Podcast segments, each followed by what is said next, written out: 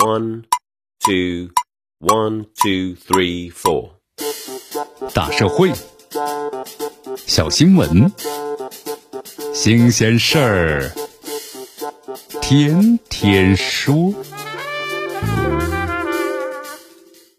朋友们，你们好，这里是天天说事儿，我是江南。十二月十七号晚上的时候啊，联合国教科文组织呢保护非物质文化遗产政府间委员会第十五届常会呢是宣布，我国申报的太极拳这个项目呀正式列入了联合国科教文组织人类呢非物质文化遗产这个代表作的名录。这大道之源，法适于地，取向于天。太极拳呢申遗成功。是咱们太极文化呀进一步走向世界和未来的重要里程碑。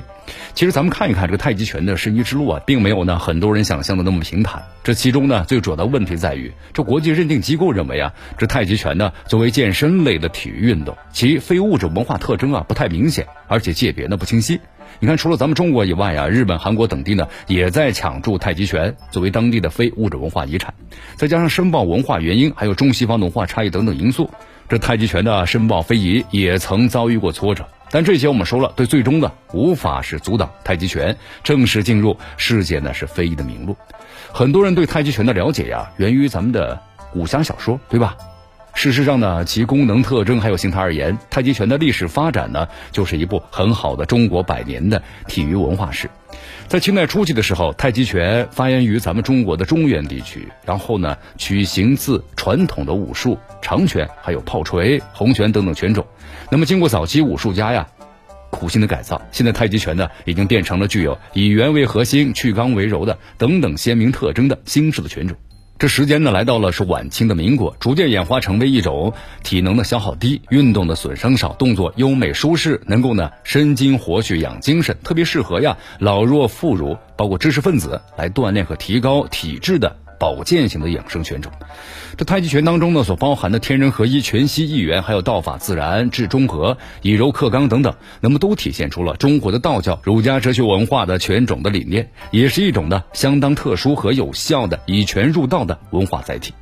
你看新中国成立以后啊，在国家体委呢，还有咱们中国武协，包括各地的体育运动管理机构。和武协的指导和推动之下，那么各级太极拳的传播呀，都得到了很好的发展。这改革开放之后呢，各派太极拳简化的套路积极传播，那么练习太极拳的人数啊也在上升，太极拳的普及率啊也是极大的提高了。由于传统的太极拳本身涵盖的像哲学、医疗、体育、武术、玄学等等很复杂内容，再加上太极拳呢教学市场的利益之争。所以说，这太极拳呢，也易于呢被某些居心不良、浑水摸鱼、游离在武术合法组织之外，或者是边缘化的民间太极大师等等趁虚而入。那么玩这个呢，借拳敛财，还有借拳的立名的把戏。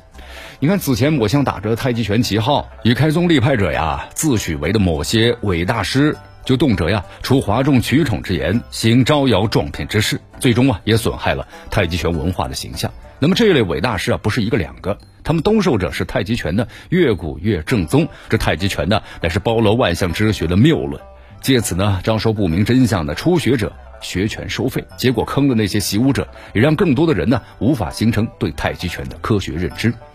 你看这些人当中啊，有的是大肆的吹嘘太极拳的功法玄学，通过呢是发人于丈外，太极拳能够击败的现代格斗等等夸大的宣传，包括呢杂耍。来欺骗大众，使得近几年太极拳的形象啊受到了巨大的伤害，也损害了中国的传统武术的正面形象。可以预见，随着太极拳的成功的申遗，某些人的借拳炒作会来得更猛一些。这当然我们说要值得警惕啊！太极拳即将走向世界了，对传统太极拳的历史、功能、价值、内涵做正本清源的常识科普，对太极拳假大师啊整治，那么对现代太极拳教学和系统训练的标准化、专业化等等系统的规范建设。以及呢，继续坚持取其精华，去其糟粕，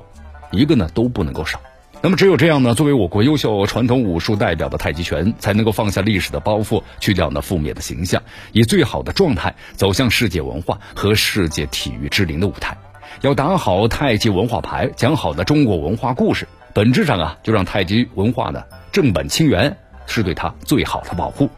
这里是天天说事儿，我是江南，咱们明天见。